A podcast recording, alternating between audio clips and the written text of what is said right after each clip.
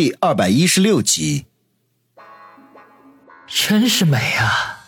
他心中不禁得意的想：林大明星是属于我的。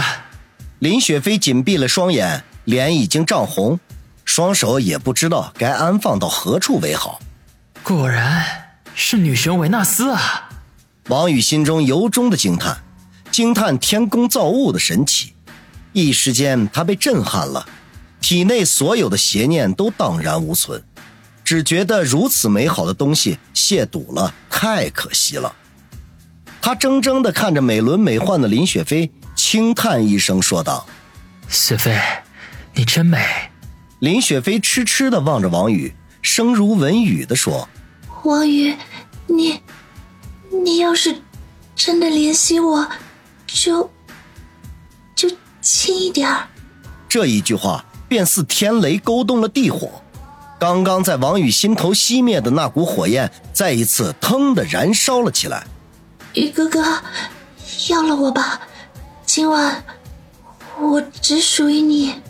林雪飞声音略带嘶哑的说道，同时双臂缓缓的张开。轰的一下，王宇只感觉体内所有的血液都疯狂的向下方集中。顾不得许多，三下五除二将自己脱了个精光，然后一下子扑在了林雪飞的身上。一夜的胡天胡地，两人精疲力尽。醒来时已经日上三竿，温暖和煦的阳光透过窗子洒落在卧室里，照射在床上两具保持原始状态的躯体上。王宇缓缓地睁开眼睛。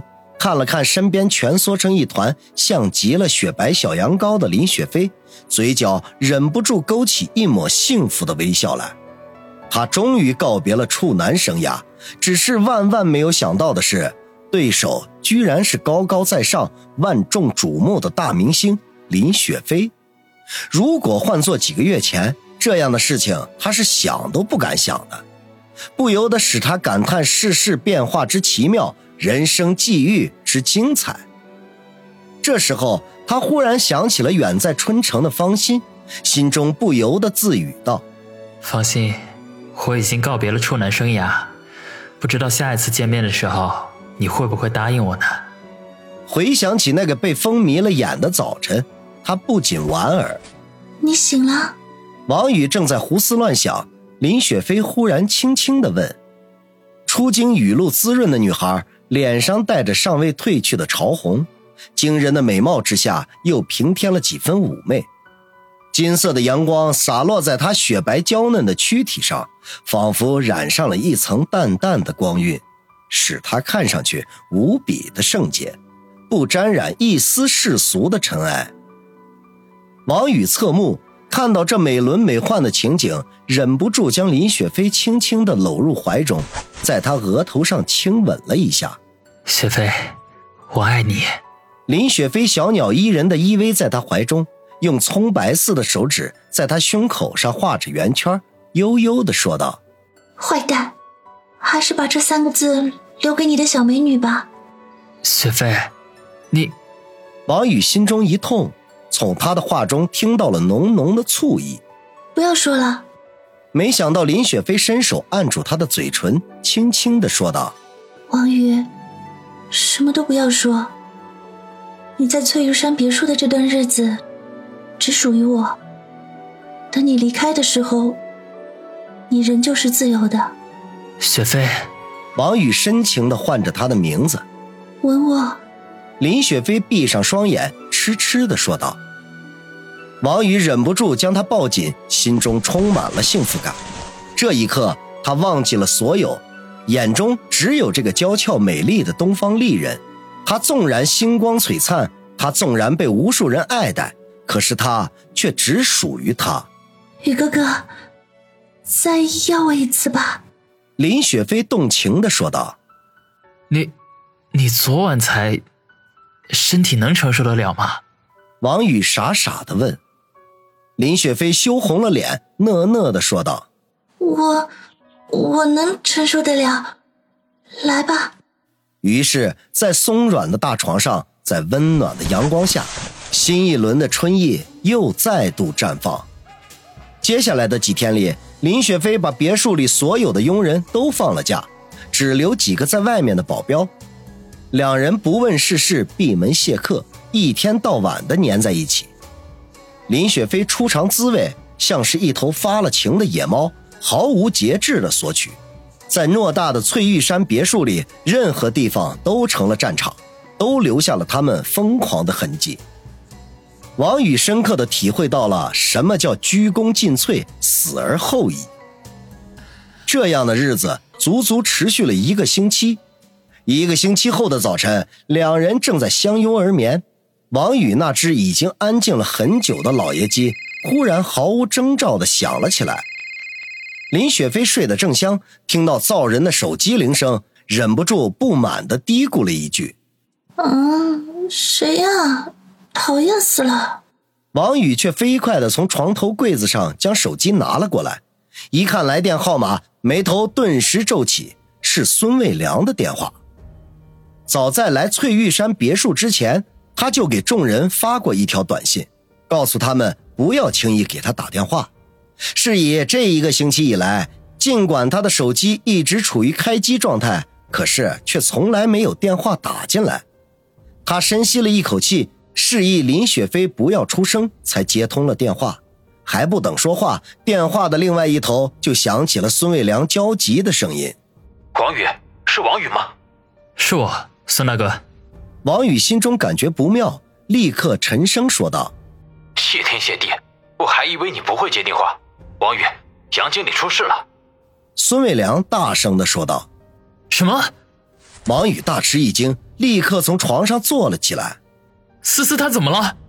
妈逼的，还记得那个姓张的老板吗？就是在咱们公司门口摔掉大门牙的那个。那货也不知道从哪里找了几个外地人，把杨经理给绑架了。说是要么拿两千万赎人，三天之内钱不到位的话就撕票。他妈的，大货居然敢动我刀疤梁的人！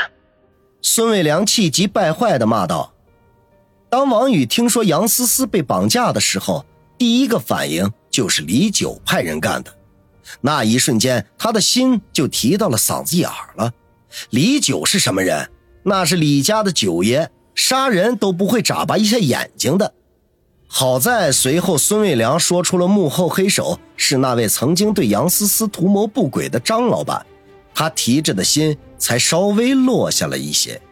感情是那位姓张的家伙趁机报复，总比落在李九手中要好。孙大哥，报警了没有？王宇定了定神，沉声的问道：“报警？有个屁用！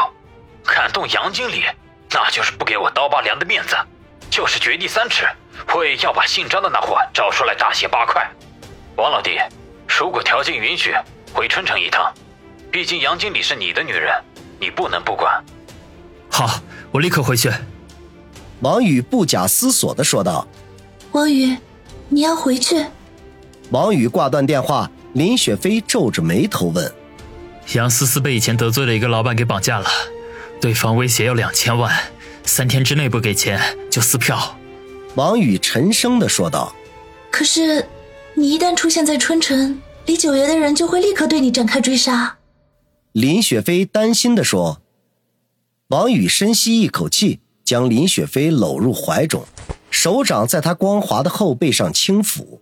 雪飞，这些天我一直在想一件事情。什么事情？